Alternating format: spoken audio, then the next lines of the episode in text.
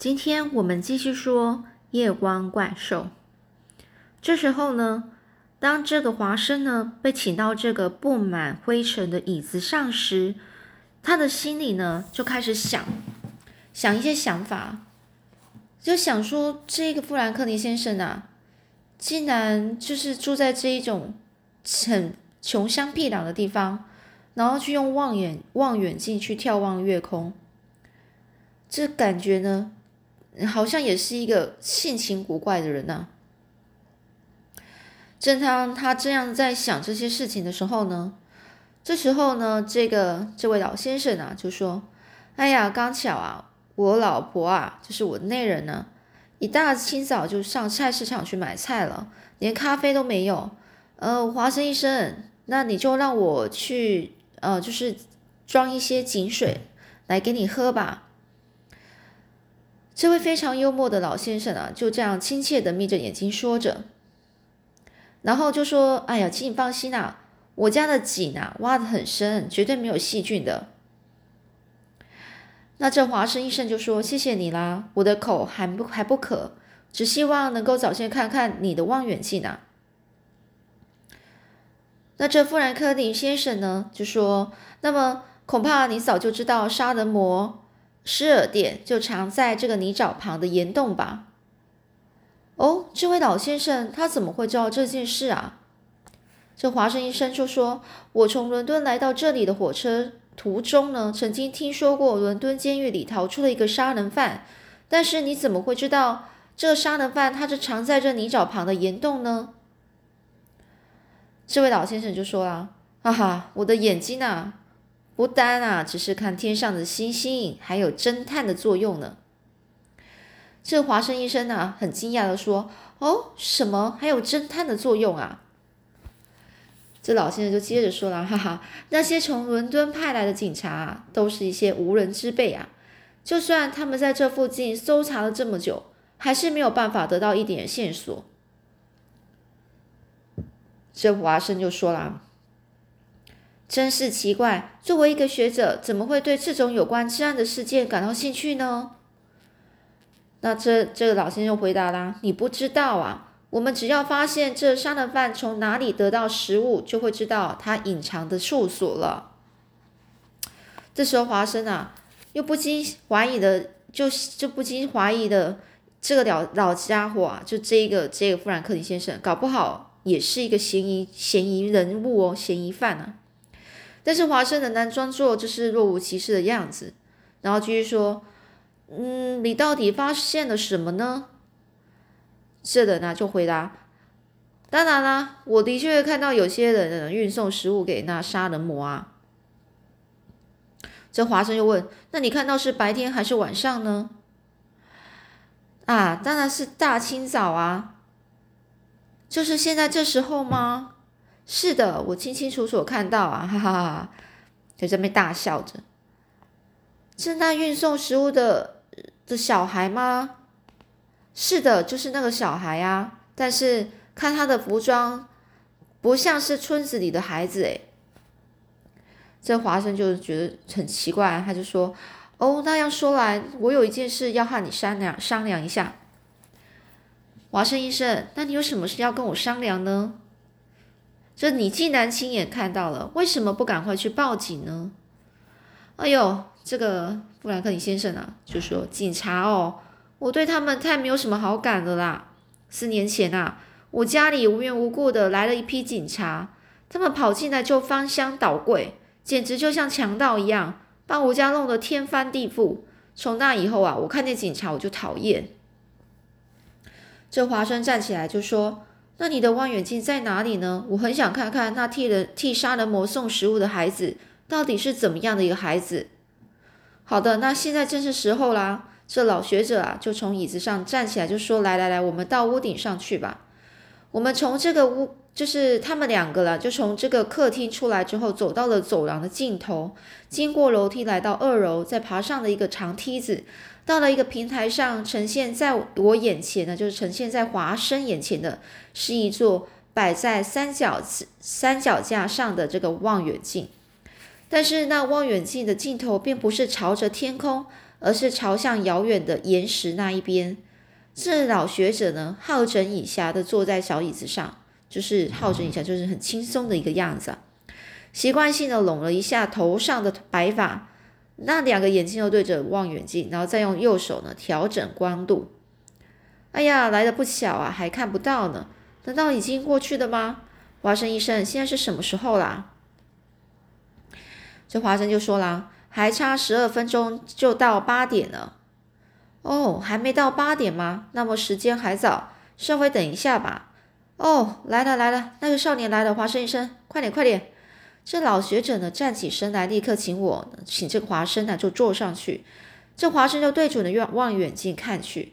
在这朝阳映照下的远方景色历历在目啊，就整个都看得很清楚。那一带全是重重叠叠的岩山，山上啊并没有一草一木，只呈现一片土灰色。华生呢是聚精会神的看了许久，啊，看到了！这个华生啊不禁叫了起来。他睁大了眼睛一看，有一个十四到或者是十五岁的少年，身上背着茶褐色的背包，沿着。沿着岩石攀登而上，这个小孩啊，这少年啊，是光着头，穿的是黑色的上衣和短裤，行动非常敏捷啊。在望远镜下，他的面孔虽然看不清楚，但绝对不是村里的孩子。这老学者就笑着说啊：“怎么样，看得很有趣吧？那背包里装的是食物吗？”哦。这华生呢，倒不感到有什么特别新奇。不过，为了侦探的目的呢，连眼睛也不眨，一直盯着那少年的行动。这个少年健步如飞的一直登上山顶，向四下望了一周，忽然消失在岩石的背后。这时，天空呈现一片蔚蓝色，阳光照耀着山巅。在那山的顶巅的左侧呢，有一座就好像真人一般的黑色岩石屹立在那里。于是我离开望远镜。向老学者，嗯，向老学者我说啦，这少年的行动的确是很可疑诶。当他登上山顶的时候，这鬼头鬼脑的向四下里望过望了一下，然后就飞也似的下去了。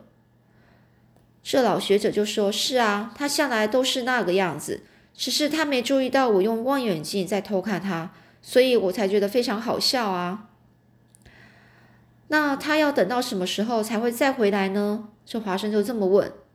这老学者就说：“这件事我也不知道，也许一直到傍晚都不会回来，因为整个白天啊，都再也看不到他的阴影了，他的影子了。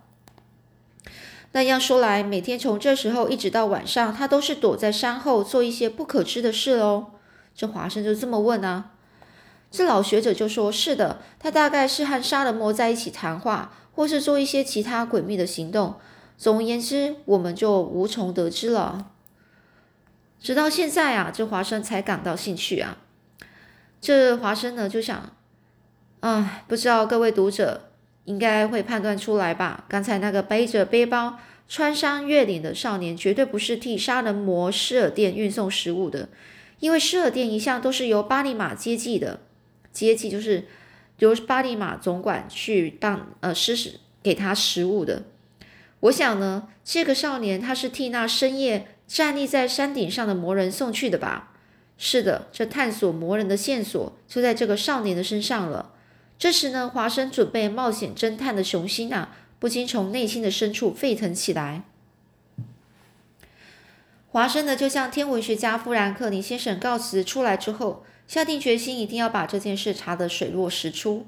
于是呢，立刻返回巴斯卡比尔比尔寓所，呃，宅邸啊，去做前往去做前往侦查的准备。还是不要告诉亨利的好啊。这个，呃，这个华生就这样想：如果被亨利知道了，他也一定会跟去的。那样一来，就很容易暴露身份，反而更为危险。如果是福尔摩斯遇到这种场合，他绝对是单独行动的。为了不再让亨利冒这不要的、这不必要的危险，所以在午餐的时候，这个华生呢就跟这个亨利谈了一些不相干的事。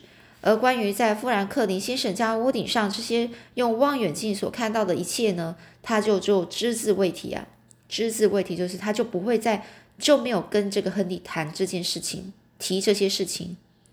这午餐后呢？华生是独自回到了寝室。这时呢，华生斗志非常旺盛，心想施展出名侦探真正本领给大家看，这正是时候啊！华生是绝不输于福尔摩斯的名侦探的啊！就他是这样想啊。于是呢，这华生呢就换上了一身登山的这个轻便装束，拿出唯一的武器，就是左轮手枪。这装好六颗子弹，然后呢，当然呢，这个华生啊，他认为啊，不到危险关头是绝对不会射死魔人的。想，因为他想把想把想把这个魔人呢申请过来，申请就是不要杀死他，抓生抓他，就是把他抓起来，然后呢，让他现出原形。然后叫他说出一切的事情，这才是华生的目的。当华生走出这个巴斯卡比尔家的旁门时，已经是下午两点十五分了。华生尽量避免村人的耳目啊，村人的耳目就是他不想让其他的村人看到他，于是他是偷偷的溜出去，穿过了橘树林，来到草地上。这个呢，华生是远远的望着那起伏的岩石。唉，真是，嗯，巍峨雄伟，气象万千啊！就是觉得这些岩石真是太，呃，太惊奇了。这整个整个非常雄伟啊！在这光天化日之下呢，那魔人说不定就藏在什么地方，窥视动静。窥视动静就是在那边偷偷的看啊，看外面到底发生什么事。所以呢，华生这次的举动是相当危险的。因此呢。华生为了隐藏身他的身形啊，就是他自己，就沿着深草地带计算着时间向前摸索着走去。当华生来到山路时，刚好是傍晚时分了。而华生因为来过了一次，方向比较熟悉了，沿着岩石的空隙一路向山顶攀登，寻找那由这个望远镜中所看到的像人一般的黑色岩石。果然，在不远的左方二十公尺左右，有一座高高的黑色岩石，就耸立在那里，就是那里。但是和在望远镜中所看到的，并不完全相同。这时呢，华生是蹑手蹑脚，绕向黑色岩石的右边走去。那是一块平坦的地方。这华生的是俯下身啊，然后就是身体往下，然后从看往四下里面看，那是一片坚硬的岩石。当然看不到什么脚印，更没有什么遗落下来的物品。于是呢，这华生就想，这一定啊不是一个什么寻常之辈啊，就说那一个魔人啊，就不是一个，就就是一个，就是一个非常特别的人啊。于是呢，他振作起精神，向黑岩石那边走去，心里想，那个怪少年不就是由这一带走向山后去的吗？于是呢，这个。华生灵机一动呢，便到那山后朝下注视一番。使华生感到意外的是，在夕阳映照下，堆积在谷底里的，并不是天然的岩石，而是依照地形凿成大小岩屋，整齐排列在那里。难道这就是所谓原始人的石室吗？而这个华生，他向这个周围一看，在那较远的一端呢，有一大块特别平坦的岩石屋顶。立刻使他的侦探神经有了敏锐的直觉，说不定魔人就藏在那一个石室里面吧。于是他呢，精神抖擞的朝着那陡峭的谷底走去。一路上啊，全是一些石块，什么生物都没有。当他来到那间石室的门口时，马上用右手掏出那把左轮手枪，小心翼翼的朝里面看。只见石室里一片阴暗啊，静悄悄的，毫无声响。难道那魔人和怪少年都藏在石室的深处吗？这华生啊，不禁打了一个寒战啊，寒寒静寒静，就是一个冷战啊，战斗。但那并不是胆怯，而是高昂的斗志涌上全身啊。这他心想啊，就算拼掉这条老老命啊，也要进去看看。于是呢，他摆好架势，就朝着里面走去。夕阳的光辉从那屋顶的岩石缝里透进来，里面还不太暗。出乎意外的是，越是往里面去，越为宽阔，但仍然是杳无人迹啊！杳无人迹是完全都没有人啊！靠在那一边有一个平平的石板，这也许是原始人的床铺吧。在那上面呢摆着新的防水布和毛毯。哎呀，被我猜中了！这个华生就这样想。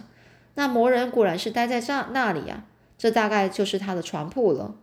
于是呢，他在低头低下头一看，地上摆着一个水桶，里面装有半桶水。这是魔人的饮饮水吗？这时呢，华生的眼睛已经习惯了室内的暗淡光线了。地面虽然也是用那个平面的岩石铺成，但是却凹凸不平。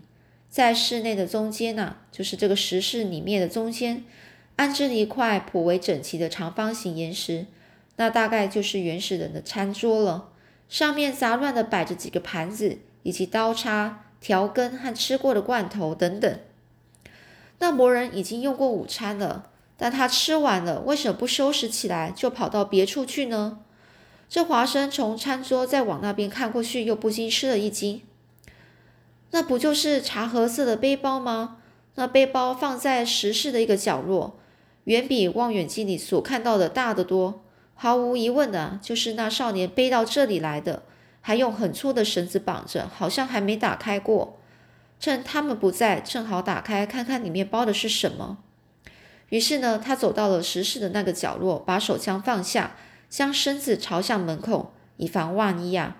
然后很迅速把绳子解开，向里面一看，里面就是一些食物：长面包三条，牛肉罐头两个，桃子罐头两个，蔬菜罐头四个。这家伙很爱吃蔬菜诶，我把这些就是华生就把这些东西一件一件的拿了出来之后，在背包的最下层发现的露出一张白色的纸条。拿起这纸条，借着由屋顶的缝隙透进来光线，仔细一看，让这个华生惊讶的站在那里，简直呆若木鸡了。那是用铅笔所写的笔画粗字粗大的字迹啊！上面写着：“华生医生今天似乎整天不曾走出巴斯卡比尔宅邸。”这真是使华生最为惊奇的一件事啊！是谁写来的呢？这华生在暗淡的光线下看了又看，那字迹不过是像是个小学生，最多也不过是中学一年级写的，相当的拙劣，就是没有写那么好。这是怪少年向魔人所发出的秘密报告。唉，令我特别感到意外的是，这魔人不以亨利为目标，而竟然是指使怪少年来试探我的行动。他的用意又是什么呢？唉，这真是节外生枝啊，谜中有谜啊，越发越来越让人家不解了。如果是福尔摩斯遇到这样的场合，他又是怎么处理呢？不过那条纸条上所写的“华生医生”，看来竟称呼我为医生诶。又好像对我并没有含着什么敌意，于是呢，华生又将纸条放回背包，并将各种罐头以及面包照原来的样子放进去，然后再把背包放回原处。除此之外呢，就算华生搜遍了整个石室，竟然也找不到其他线索了。唉，华生就想：难道我我只能白白来此一趟吗？这时呢，夕阳的余晖逐渐消失了，室内已经暗了下来。不。这里有石床，石桌上还放着餐后的餐具。他就想，那魔人一定会再回来的，不如再等一下吧。如果是福尔摩斯的话，他一定是这样做的。于是呢，这华生心里就想着想着，就找了一个角落，然后面朝着门口坐了下来。那后面故事又是怎么样呢？我们下次再继续说喽。